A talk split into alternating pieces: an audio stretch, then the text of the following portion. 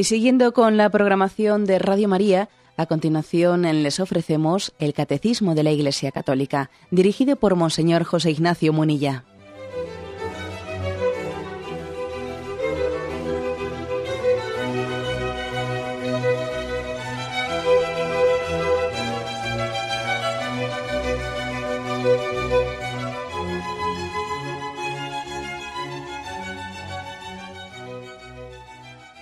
Cordial saludo a todos los oyentes de Radio María. Un día más, con la gracia del Señor, proseguimos el comentario del Catecismo de nuestra Madre, la Iglesia.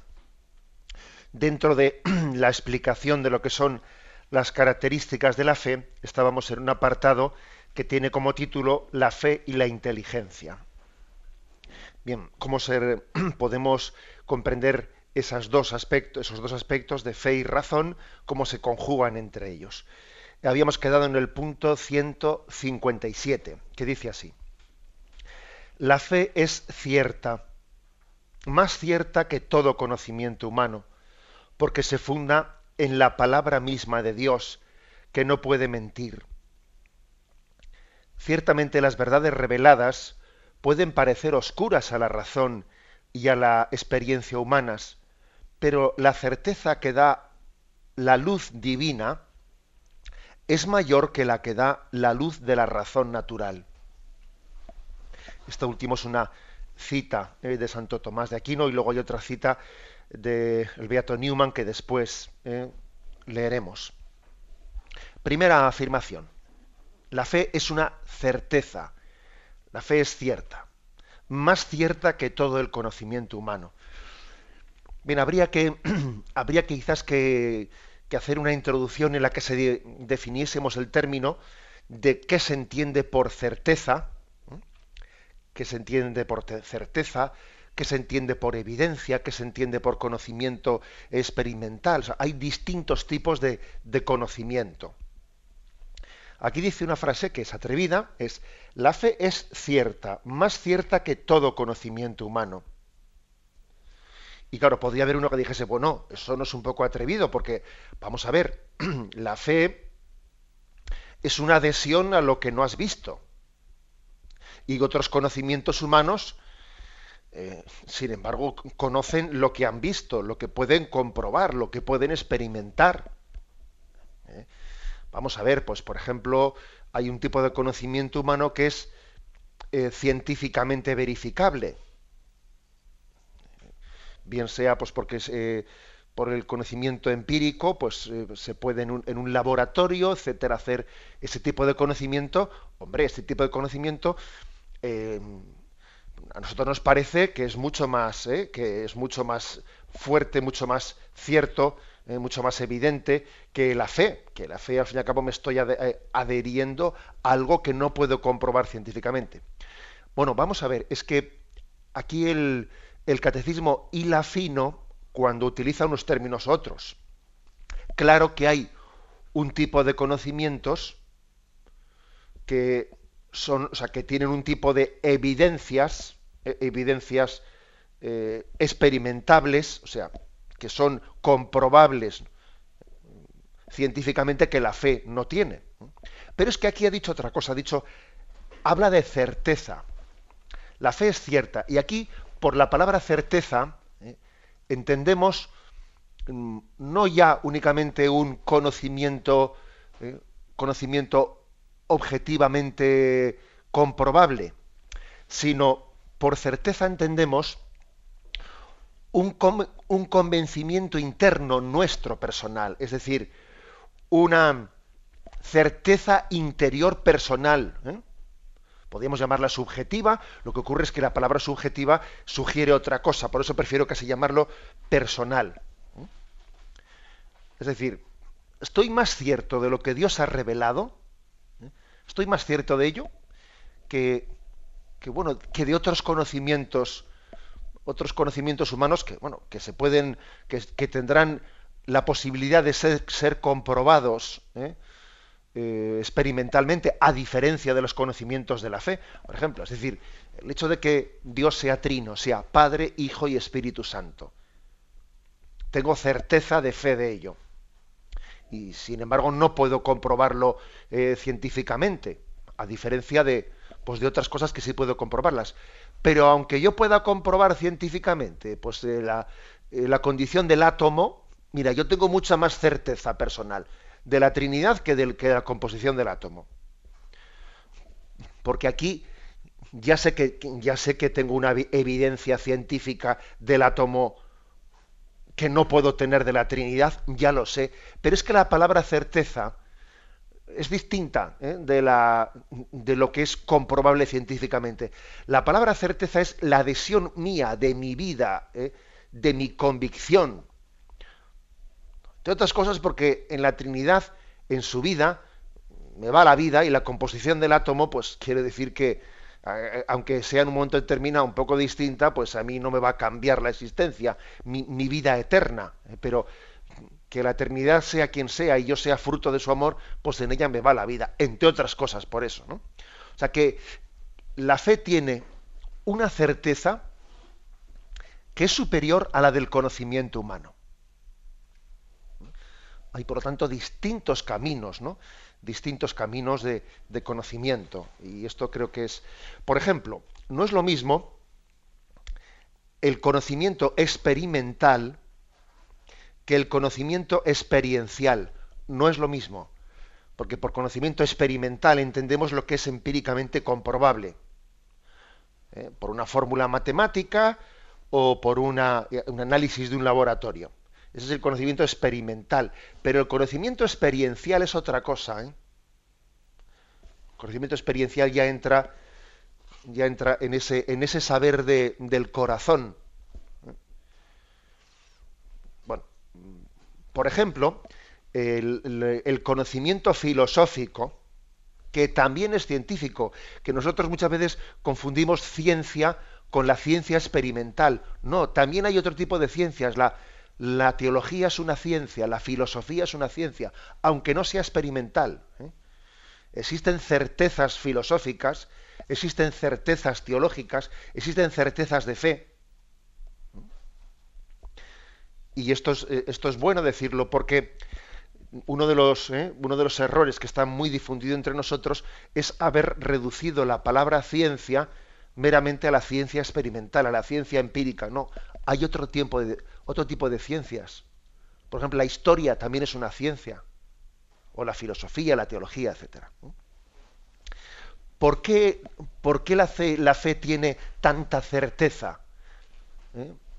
Pues porque se apoya en la revelación de Dios. Claro, me fío más de Dios que del conocimiento de los eh, filósofos. Me fío más de la revelación de Dios que porque por ejemplo uno ve la historia ¿eh? la historia de la filosofía del pensamiento humano y ve que y ve que hay muchos vaivenes no que hay muchos vaivenes sin embargo la revelación de Dios pues permanece para siempre ¿eh? los dogmas que son expresión de, nuestra fe confesada por la Iglesia, esos dogmas son válidos para el siglo XII, para el siglo IV, para el siglo XX y el siglo 35 que, nos, que no es quepa la menor duda que el siglo 35, pues es, si el mundo todavía no ha acabado, pues bueno, pues se seguirá confesando el dogma de la Inmaculada Concepción.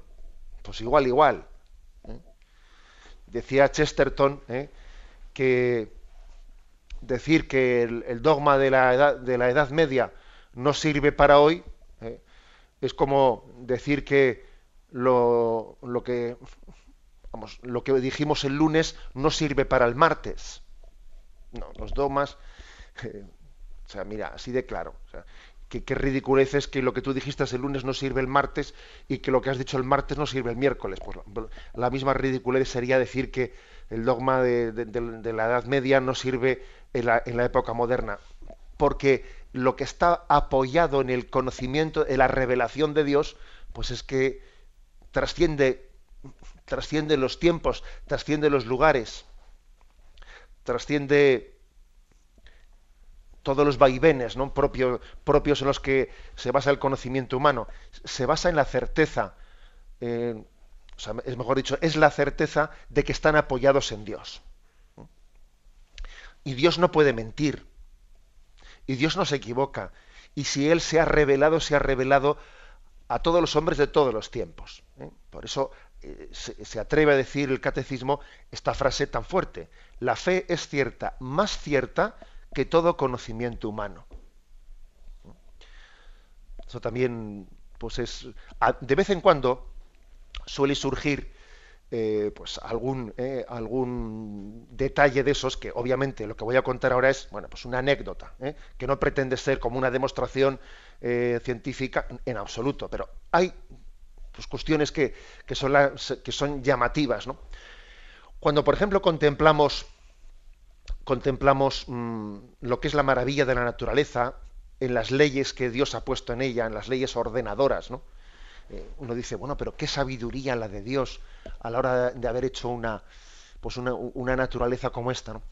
Bueno, pues ocurrió históricamente el siguiente detalle. ¿eh? Cuando, cuando se, a comienzos del siglo XX se descubrieron las tablas de los logaritmos, se aplicaron las tablas de los logaritmos a, a, la, a la construcción de los panales hexagonales que las abejas hacen para acumular eh, em, la mayor cantidad de miel, ¿no? Entonces se quiso, con las tablas de los logaritmos recién descubiertas, ver si las abejas eh, construían esas estructuras de panales de miel, pues de una manera eh, de la mejor posible para poder almacenar más, más miel o tenían algún pequeño error de construcción, ¿no? Fijaros que las abejas, pues obviamente construyen los panales de una manera meramente instintiva y además desde hace miles de años, eh, millones de años, las abejas lo hacen de la misma manera sin ser conscientes de por qué lo están haciendo. Es una ley de la naturaleza. ¿no? Entonces se utilizaron las, eh, las tablas de los logaritmos recién descubiertas por los científicos matemáticos y se descubrió que las abejas eh, construían muy bien, muy bien los panales, pero no perfectamente. ¿eh? Tenían un pequeño error, podían haber construido un poco mejor los panales, pues para que así cupiese más, eh, más miel. Bueno, al cabo de unos meses, el descubridor de los eh, logaritmos anunció que había tenido un pequeño error, un pequeño error en, en las fórmulas matemáticas, en las tablas de logaritmos, y publicó las nuevas tablas de logaritmos. Entonces, en ese momento se aplicaron las nuevas tablas de logaritmos ya corregidas a los panales de miel de las abejas y éteme aquí que resulta que las abejas construían por instinto, ¿eh? por una ley de la naturaleza, construían perfectamente los panales de miel y que lo que habían estado equivocados en el análisis anterior no eran las abejas, lo que se había equivocado había sido el hombre en la eh, creación de las tablas de los logaritmos. Bueno, es una anécdota. ¿eh? No, pretendo hacer yo de, esta anécdota una, una tesis, pero sí que es indicativa de ver cómo, fíjate, lo que, lo que se apoya en Dios es más cierto que lo que se apoya en el conocimiento humano. Es, es, decir, me fío yo más de Dios, me fío yo más de lo que Dios me ha mostrado que de los logros del hombre, porque mira, lo que hoy es logro del hombre, igual pasado mañana todo ha cambiado, ¿sabes tú? ¿Eh? Mm, bien, eh, Santo Tomás de Aquino dice, la certeza que da la luz divina es mayor que la que da la luz de la razón natural. Sé de quién me he fiado. ¿eh? Y también, fijaros bien, que yo me atrevería a decir que la sabiduría popular esto lo tiene claro. Es decir, mira, el, hombre el hombre puede, puede fiarse de Dios de una manera incondicional y sin embargo fiarnos de, fiarnos de nosotros, pues la sabiduría popular ha llevado siempre a tener una cierta eh, distancia de esa confianza en el propio hombre. También a veces la sabiduría popular puede ser demasiado desconfiada. ¿eh? Recuerdo, por ejemplo, un refrán que dice, del que yo me fío, me guarde Dios que de los que no me fío me cuido yo. Ese refrán que no es que sea muy cristiano porque más bien es eh, puede pecar de desconfiado, pero es como diciendo, mira, del que yo me fío, que me guarde Dios de él. ¿eh? Que, el, que del que no me fío, vamos, tendré que estar yo atento porque ese tipo de, de sabiduría popular viene a, que como digo, no es que yo la bendiga porque sé que, o sea, soy consciente de que la fe en Dios nos tiene que llevar a confiar más en los demás, no a desconfiar más de ellos. ¿eh? Pero la sabiduría popular ha entendido que en el fondo de quien nos podemos fiar es de Dios, que Él es el amigo que nunca falla. Y que lo eh, el supuesto conocimiento de los hombres, que parece irrefutable, no nos puede fallar. Bien, esta es la, esta es la afirmación de partida. Y añadamos, eh, en el punto 157, para concluirlo, se añade una cita, una cita de el Beato Newman, John Henry Newman, ¿eh? que cuando aquí el catecismo pues se, se, publicó todavía no era beato, por eso no pone aquí beato. ¿eh?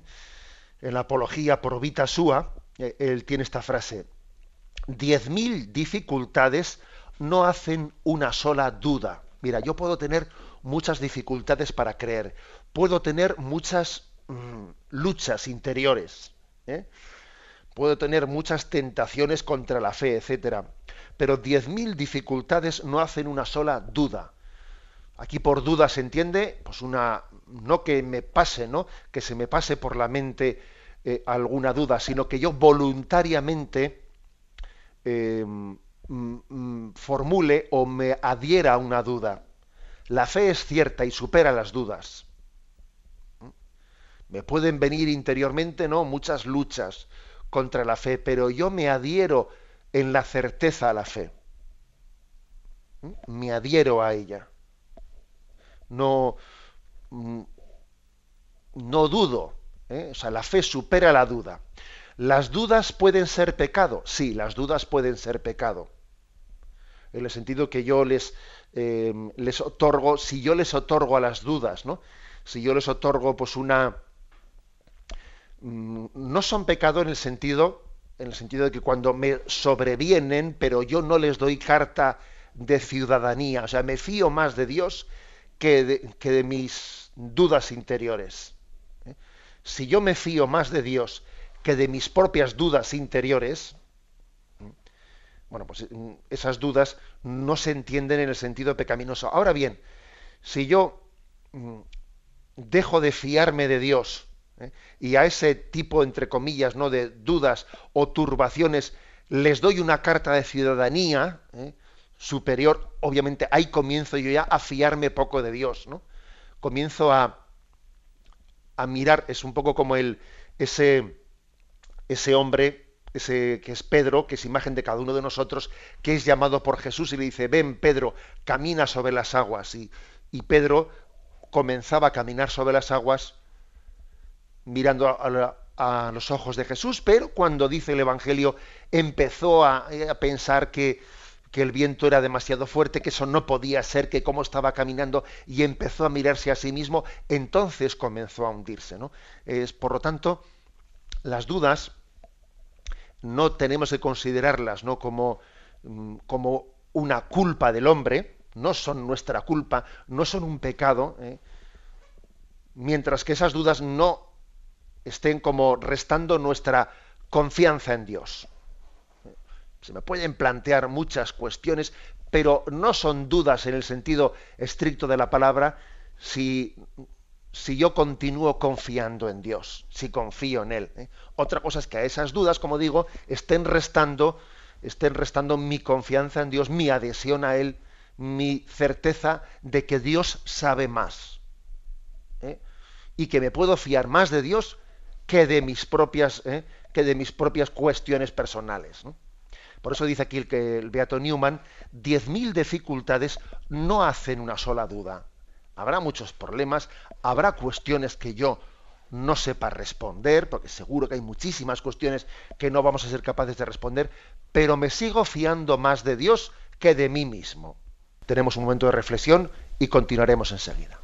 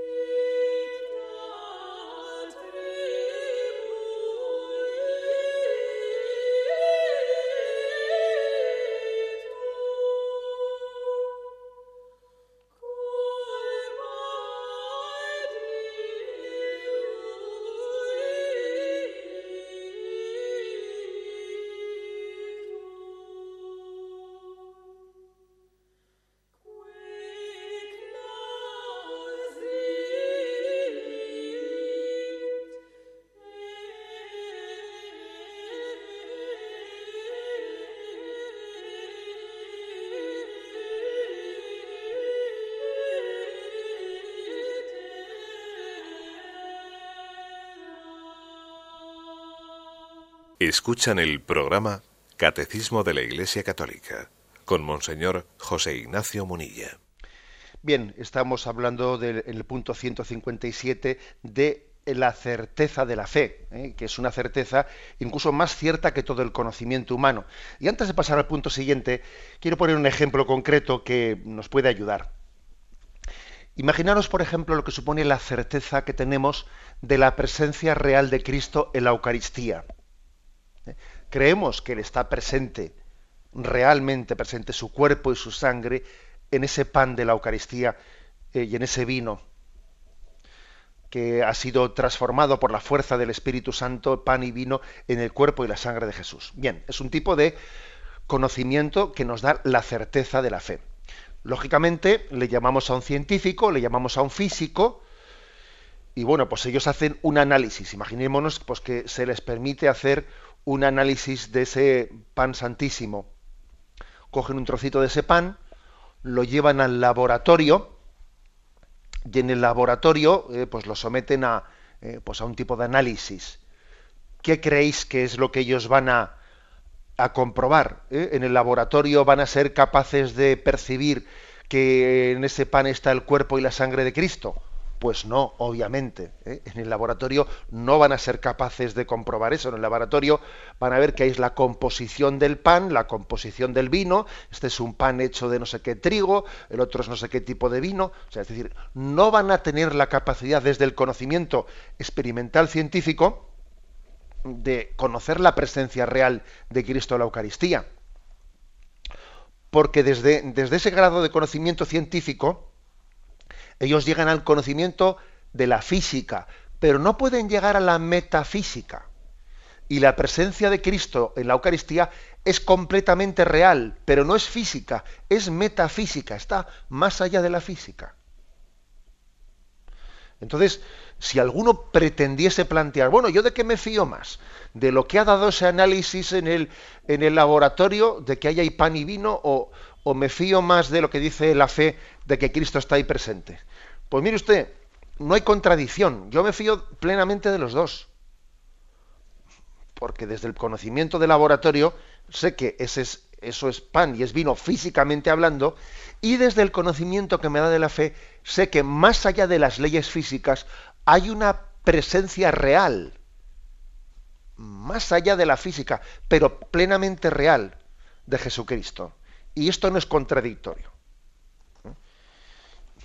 Y, e, es, obvio que el conocimiento de la fe es más cierto todavía que el conocimiento humano. La prueba es que yo a ese pan no le trato como un pan cualquiera, sino que le doy toda la reverencia y adoración propio que, le doy a Jesucristo. ¿eh? Una persona que viene de otro mundo, que no conoce para nada la fe cristiana y diría, pero bueno, este, esto es como se ponen de rodillas delante de un trozo de pan, pero han perdido la cabeza. No, mire usted, yo tengo un grado de conocimiento por la gracia de Dios que espero que un día Dios le dé también a usted, que yo entiendo que Cristo está aquí presente, realmente presente. ¿eh? Bueno, este ejemplo que pongo es para que nos demos cuenta que hay grados diferentes de conocimiento y no son contradictorios. ¿eh? Porque si un científico, saliéndose del tiesto, pretendiese decir, eso que piensan los católicos es absurdo, porque yo he analizado un trocito del pan de la Eucaristía y he visto que hay no está Jesucristo. No, perdona, tú no has visto que hay no está Jesucristo. Tú lo que has visto es que desde el punto de vista físico hay lo que hay es pan, pero tú no eres capaz con tu método experimental de captar más allá ¿eh? de las leyes físicas. Y Cristo está más allá, está en otra dimensión. Está, en otra dimensión que tú no eres capaz de comprobar. ¿eh? Bueno, en este sentido, vuelvo a repetir, ¿eh? está esta frase que dice el catecismo, la fe es más cierta que el conocimiento humano. Va más allá. Es capaz de ver donde, donde el conocimiento humano no ve. Este ejemplo concreto de la Eucaristía. Pasamos al siguiente punto, el 158.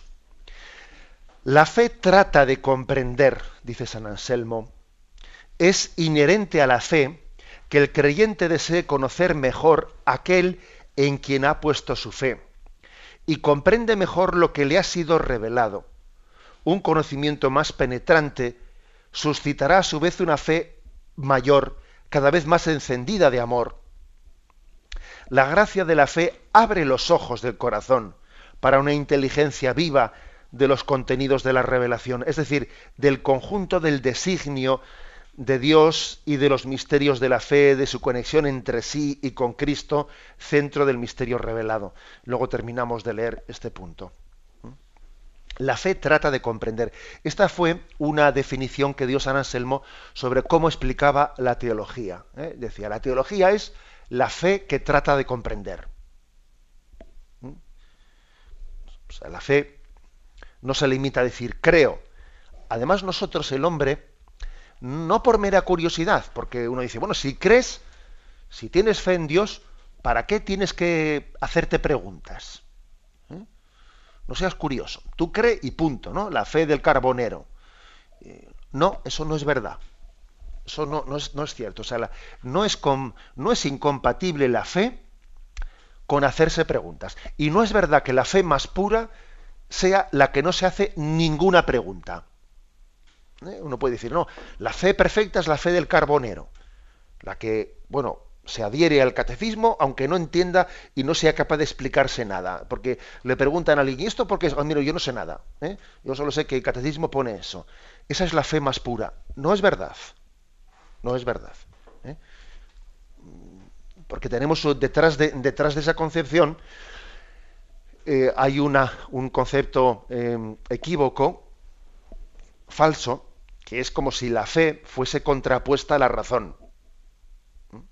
Entonces, a más fe, menos razón. Y a más razón, menos fe. No, no es verdad. No es verdad. ¿eh? La enemiga de la fe no es la razón. La enemiga de la fe es el materialismo.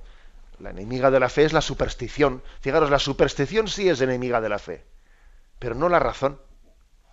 Y, prueba de ello es que las personas, mm, pues, eh, eh, que, están mejor formadas culturalmente, no por eso van a tener menos fe, no, no, todo lo contrario. ¿eh?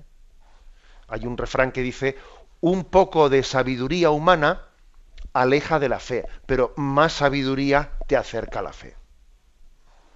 Y podríamos hablar aquí de toda la, cantidad de científicos que ha habido, pues que han sido plenamente creyentes, ¿no? Plenamente creyentes, empezando por por Einstein, etc. ¿eh? Un poco de ciencia, un poco de sabiduría humana suele alejar de la fe. El que se cree que sabe un poco, el que se le sube la cabeza ¿eh? el conocimiento, se aleja de Dios. ¿no?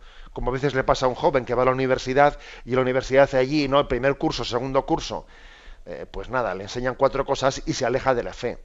Pero cuando uno sabe más y tiene una sabiduría más profunda, cuanto más sabe, más consciente es de que sabe muy poco y que en la ciencia humana no lo explica todo. ¿eh? Entonces, un poco de sabiduría nos aleja de Dios, más sabiduría nos acerca a Dios. ¿eh? Entonces, eh, no es verdad que la fe pura sea la fe que no se hace ninguna pregunta, porque es que no se trata de curiosidad, sino se trata de que la fe es amor a Dios, pero el amor, el amor está también basado en el conocimiento. Cuanto más conoces, más amas. Amar sin conocer, eh, vamos a ver, eso, eso no es un acto humano. ¿eh? Se ama en la medida en que se conoce. ¿eh? Conocimiento y amor están como, es como la pescadilla que se muerde la cola. Cuanto más conozco, más amo. Y cuanto más amo, más deseo conocer. Y esto nos pasa con Dios. Por ejemplo, en el cielo, nosotros amaremos a Dios más todavía de lo que le amamos ahora, porque le conoceremos mejor, porque en la visión beatífica tendremos un conocimiento mucho más perfecto de Dios que el que tenemos ahora, y entonces nuestro amor será mucho más profundo. Por eso, digamos que aquí se dice que la fe abre los, los ojos del corazón para conocer a Dios. Abre los ojos del corazón, abre los ojos de la mente, ¿no? Para, para darnos deseo, incluso capacidad de conocer a Dios, ¿no? Deseo y capacidad. Esta es, eh, pues digamos, el, la, afirmación eh, clave ¿eh? clave de, de, esta, de este punto 158. Tenemos un momento de reflexión y continuaremos enseguida.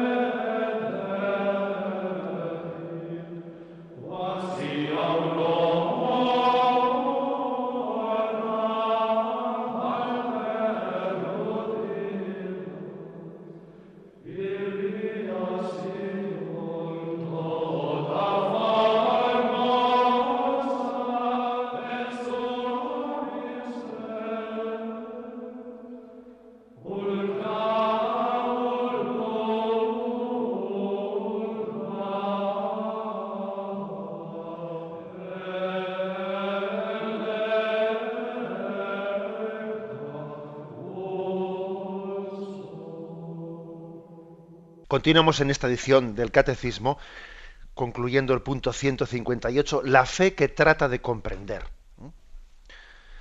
Eh, dice él en la parte final de este punto. Ahora bien, para que la inteligencia de la revelación sea más profunda, el mismo Espíritu Santo perfecciona constantemente la fe por medio de sus dones. Así, según el adagio de San Agustín, creo para comprender y comprendo para creer mejor. Eh, comenzando por este último, eh, esta última frase de San Agustín, tan redonda como todas las suyas, creo para comprender y comprendo para creer mejor. ¿no? Esta es la relación, digamos, entre filosofía y teología, razón y fe. Creo para comprender. Tengo fe y, lógicamente, desde la fe no me quedo parado, sino que me hago preguntas para entender mejor creo para comprender, pero también comprendo para creer. Es decir, mm, las preguntas que, yo me hago son para abrirme más a la fe. ¿eh? Esta, como veis, es una visión hermanada, perfectamente hermanada de fe y razón. Juan Pablo II utilizó la imagen de las dos alas de un, de un ave, un pájaro que tiene dos alas y vuela con las dos y además las tiene perfectamente sincronizadas. Si veis, ¿no? Qué, qué maravilla es, pues cómo las dos alas se baten al unísono, etcétera, ¿no? Bueno, pues esa es la fe y la razón, que ha sido, han sido creadas por Dios en una conjunción, no en un enfrentamiento. A veces nosotros sentimos como que hay una lucha entre la fe y la razón. Mire usted, una lucha entre la fe y la razón es como un pájaro que tiene dos alas que cada una va por un lado. El pájaro se ha vuelto loco, tiene que tener un problema ahí de psicomotricidad o a ver qué es eso. ¿Mm? Aunque a veces lo percibamos así, no es así. La fe y la razón están conjuntadas y están al servicio del mismo vuelo. O sea, fe y razón comparadas con las dos alas del ave o con los dos pulmones. ¿eh? El hombre tiene dos pulmones y respira con los dos pulmones, con el pulmón de la fe y con el pulmón de la razón. Fijaros otro, otro detalle, eh, fijaros el detalle de cómo nuestra cultura actual, em, en la medida en que se ha secularizado y ha perdido la fe, no ha sido para apoyarse más en la razón, no, no. Eh, la crisis de fe ha conllevado una crisis de la razón.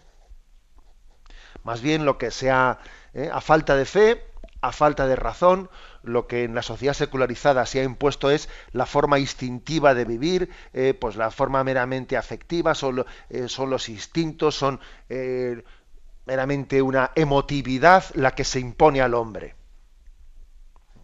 Pero cuando se recupera la fe, se recupera la razón. O al revés, cuando se recupera la razón, la auténtica razón, esta nos abre a la fe.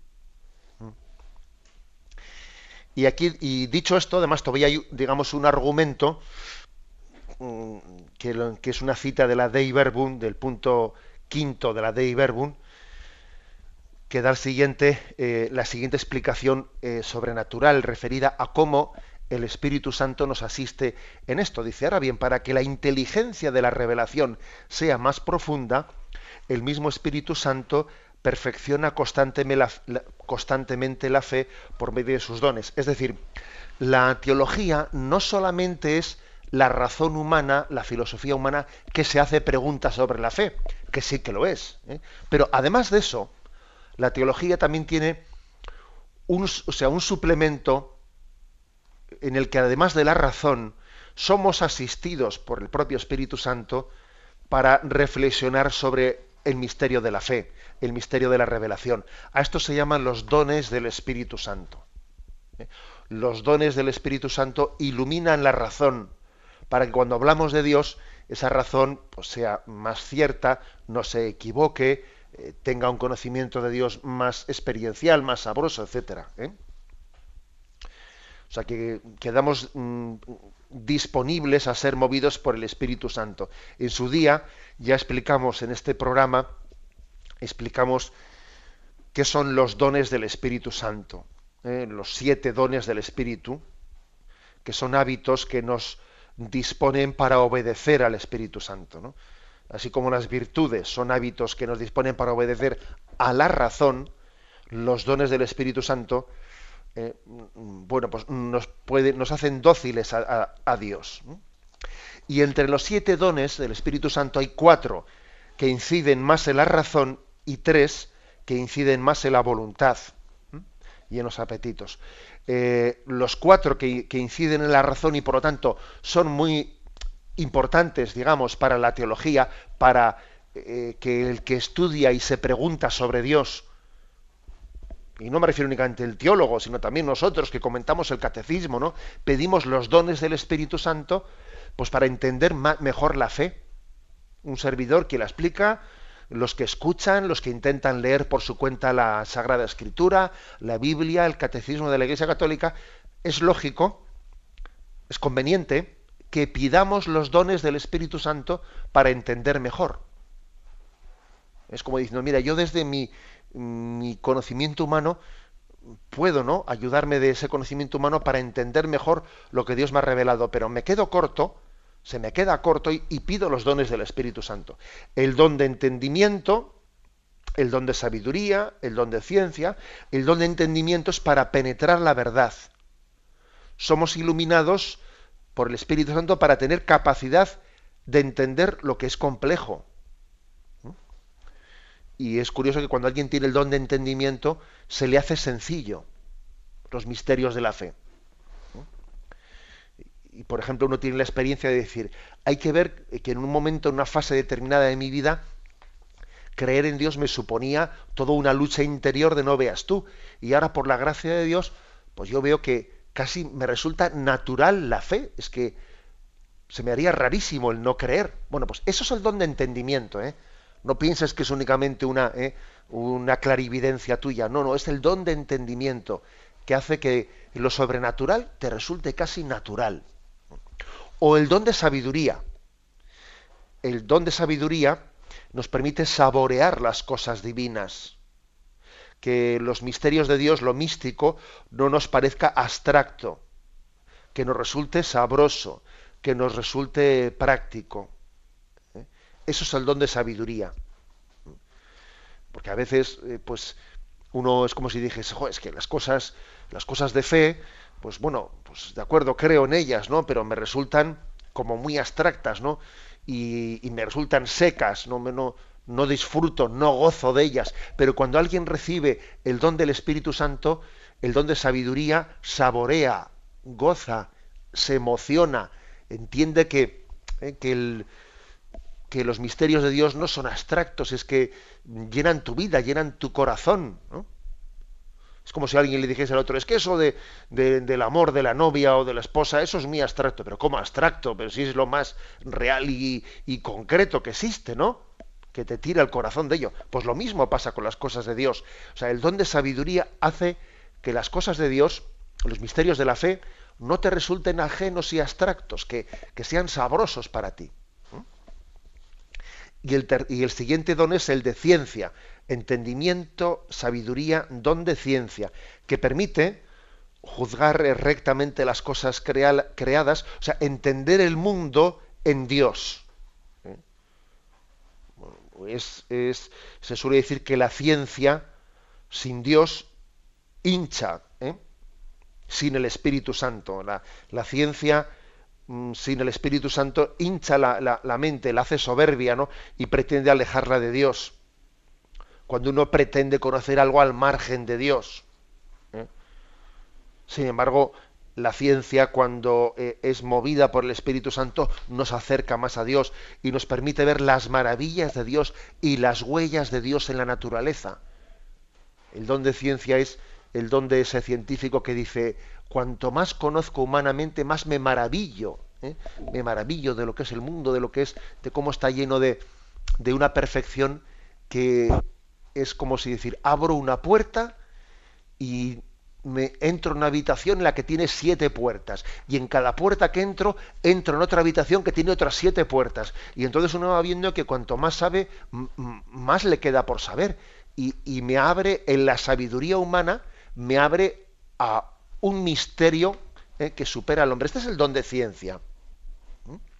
este es el don de ciencia bueno pues como digo estos tres dones más el don de consejo más el don de consejo, son de los siete dones del Espíritu Santo los que asisten a la razón. Don de entendimiento, don de sabiduría, don de ciencia y don de consejo. Y luego hay otros tres, que son el de piedad, fortaleza y temor de Dios, que inciden más en la voluntad humana. Bueno, a esto, a esto se refiere aquí el catecismo cuando dice que para conocer a Dios, para hacer esta profunda teología, que nos mm, valemos de la razón para preguntarnos sobre Dios y que ese preguntarse sobre Dios es muy bueno, ¿eh? pero además lo hacemos no solamente apoyados desde la inteligencia humana, sino también asistidos por estos dones del Espíritu Santo. Es como si la propia fe, ¿eh? el propio Dios, iluminase a la razón humana para que más fácilmente pueda llegar a preguntarse sobre el misterio de Dios. Bueno, lo dejamos aquí y damos paso a la intervención de los oyentes. Podéis llamar para formular vuestras preguntas al teléfono 917 107 700. 917 107 700.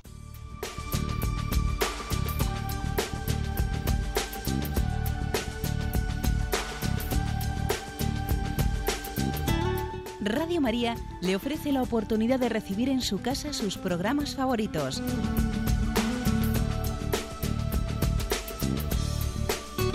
Ahora lo puede hacer a través de nuestra página web www.radiomaria.es o bien llamándonos al 902 500 518. 902 500 518. Pídanos el programa que más le interesa en cualquiera de sus emisiones, especificando el día y la hora que lo ha escuchado. Solo nos tiene que decir si lo quiere en CD de audio o CD o DVD en MP3. Haga su solicitud en el 902 500 518 y en www.radiomaria.es. Radio María, más cerca de usted.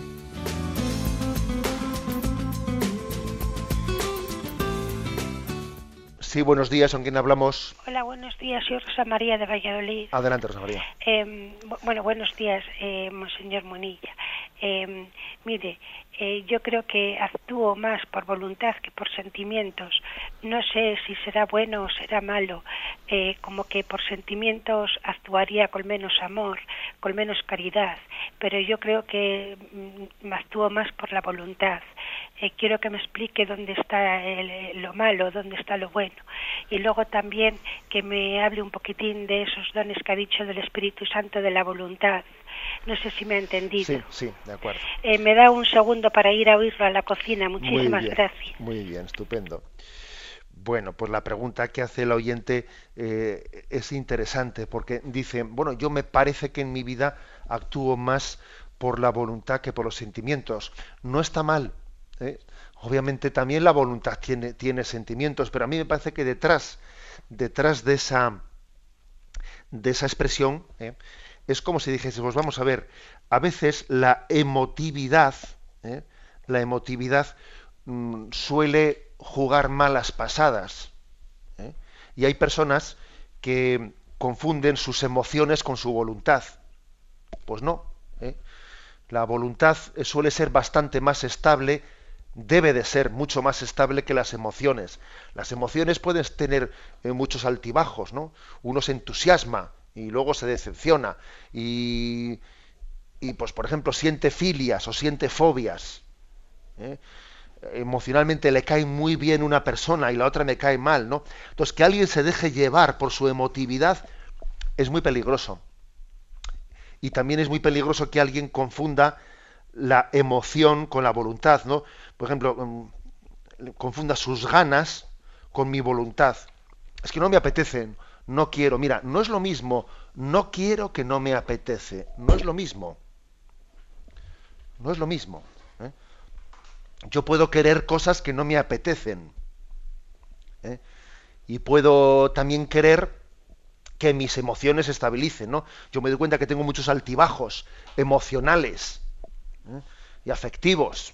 Y mi voluntad quiere, cuando estoy en el pico de alto, dice un poquito menos, ¿eh? un poquito menos. Y cuando estoy en el pico bajo, decir un poquito más, ¿eh? un poquito más. O sea, la voluntad, ¿eh? la voluntad quiere ser dueña de los sentimientos, de las emociones. Luego no está mal, sino todo lo contrario lo que usted, ¿eh? lo que usted ha dicho.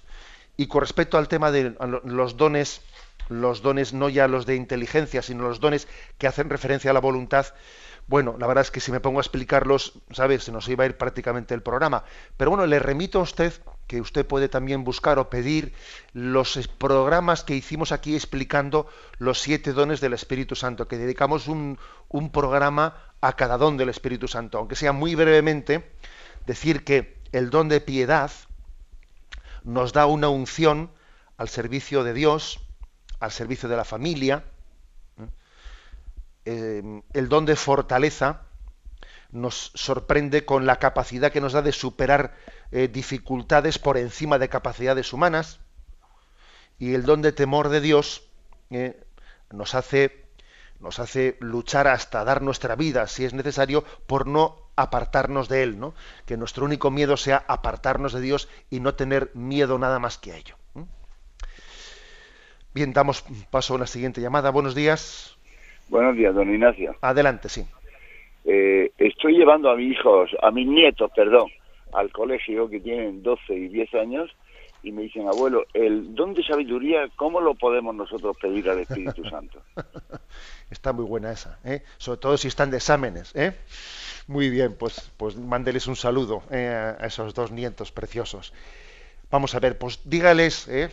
Bueno, que se lo digo yo si lo están escuchando directamente, que lo pidan, que los dones Dios está deseando de darlos, como el propio nombre indica. Es como si ¿eh? alguien tuviese, los tuviese en su mano, y te los ofrezco, a ver quién me los pide que quiero ofrecerlos, ¿no? Que se los pidan a Dios, que pidan el don de entendimiento, el don de sabiduría, el don de ciencia. Por ejemplo, cuando un chico está estudiando y le resulta un rollo, ¿eh? que me resulta un rollo, que esto para qué sirve, que sirve, ¿no? Y luego, sin embargo, Dios le da el don de disfrutar lo que estudia, de saborearlo, de eh, ese es el don de sabiduría. También recuerdo haber escuchado, haber escuchado lo siguiente, ¿no? A un profesor mío decía, ¿qué es sabiduría?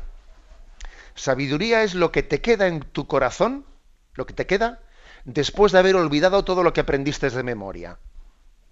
Ya sé que sus nietos no tienen que olvidar lo que han aprendido de memoria, sino que ahora tienen que ponerlo en el examen, que además estamos a final de curso. ¿eh? Pero el día de que sean mayores, cuando obviamente no van a retener todo lo que están aprendiendo ahora en el colegio, sino que tendrán que, lo irán olvidando poco a poco, muchas cosas, ¿no? Que no utilizarán, pero sabiduría es aquello que queda en ti después de haber olvidado todo lo que aprendiste de memoria porque queda mucho, aunque hayas olvidado cosas, pero queda mucho, ¿no? Queda como un sabor, como un saber distinguir entre verdad y mentira, bien y mal, etcétera, ¿no? Esa es la sabiduría del corazón.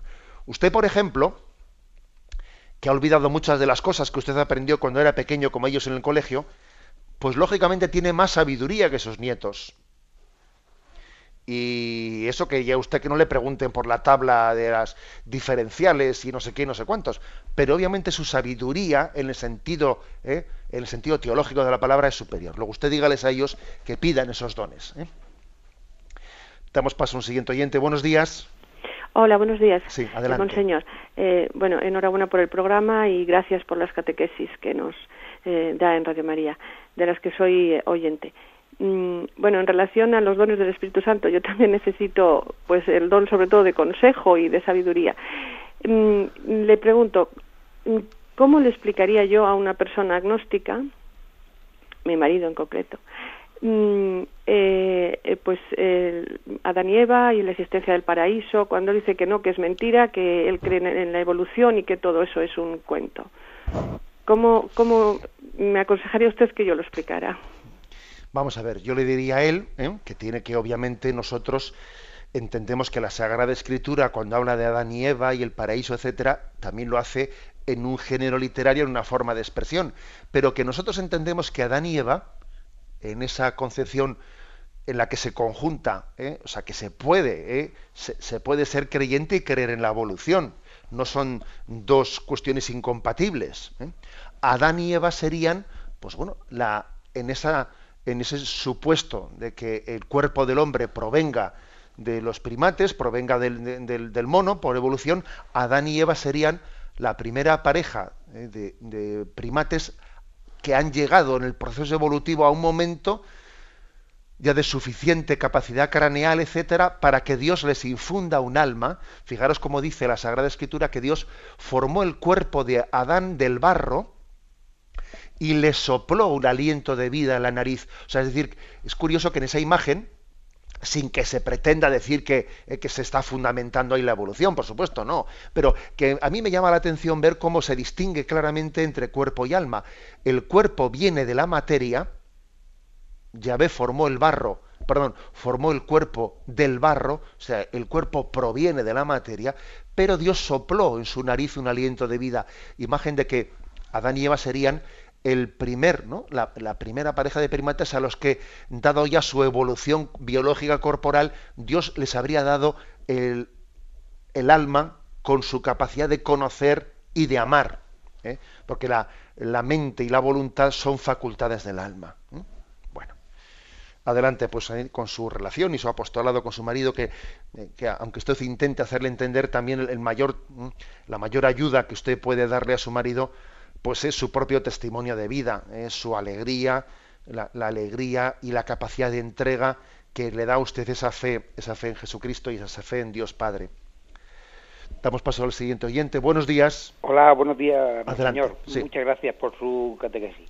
Eh, mire, eh, el tema está en, dice usted, en la certeza de la fe, que proviene de Dios. Sin embargo, en el mundo de todos los días e incluso dentro de uno mismo, muchas veces lo que ocurre es que esa fe es transmitida por, por hombres. Al ser transmitida por hombres, pues ¿qué pasa? Pues que, entonces, eh, digamos que, que, bajo el punto de vista de alguna gente o, incluso uno mismo en determinadas ocasiones, lo que hacemos es decir, bien, sí, pero, pero Dios no lo veo, eh, eh, son personas quienes me están transmitiendo la fe. Ese problema, es decir, la fe es una certeza de lo que Dios te dice, pero esa certeza es transmitida a través de hombres. Simplemente eh, ese, ese tema. Muchísimas gracias. ¿eh? Sí, de acuerdo. Es decir, si Dios siempre se ha servido, ¿eh? se ha servido de sus mensajeros, de sus profetas, para transmitir, para transmitir su, su mensaje, su revelación. La revelación de Dios no ha llegado a través de manos de ángeles. No, o sea que la revelación de Dios uno ve la historia de la salvación y ve la historia de, la Sagrada Escritura y ve claramente que Dios se ha servido de Abraham y se ha servido, o sea, decir que precisamente lo que es impresionante es que Dios haya dejado en manos, eh, en nuestras manos, el mensaje de la revelación. Y usted ha intentado transmitir a sus hijos la fe. Y usted es, pues eso, es un instrumento, ¿no? Por eso es muy importante que usted como padre de familia y yo como sacerdote, etcétera, eh, nos consideremos instrumentos de Dios. Y el instrumento de Dios tiene que ser muy humilde. Eh, tenemos que intentar mm, decrecer nosotros para que Cristo crezca. Y, y al mismo tiempo que transmitimos, que predicamos, tenemos que predicarnos a nosotros mismos, es decir, acoger lo que estamos ofreciendo. ¿eh? Pero, pero es así. Es decir, Dios ha puesto en, manos humanas no su, su mensaje de, revelación. Ahí está la, la, elección del pueblo de Israel, está la elección de los doce apóstoles, es la historia de la salvación. Pero esto no, fijaros, si Dios ha querido hacerlo así, ¿eh? bueno, pues eso no va a ser un obstáculo para, para la certeza, ¿eh? la certeza de la fe. Si, claro, si aquí hubiese venido, pues en una aparición, eh, pues un ángel hablar a, toda la, ¿eh? la, humanidad, entonces no tendríamos fe, sería otra cosa. Lo que, lo que tendríamos, ¿no? Como en nuestra adhesión, en nuestra forma de conocimiento para adherirnos a la revelación de Dios. Me despido con la bendición de Dios Todopoderoso, Padre, Hijo y Espíritu Santo Alabado sea Jesucristo.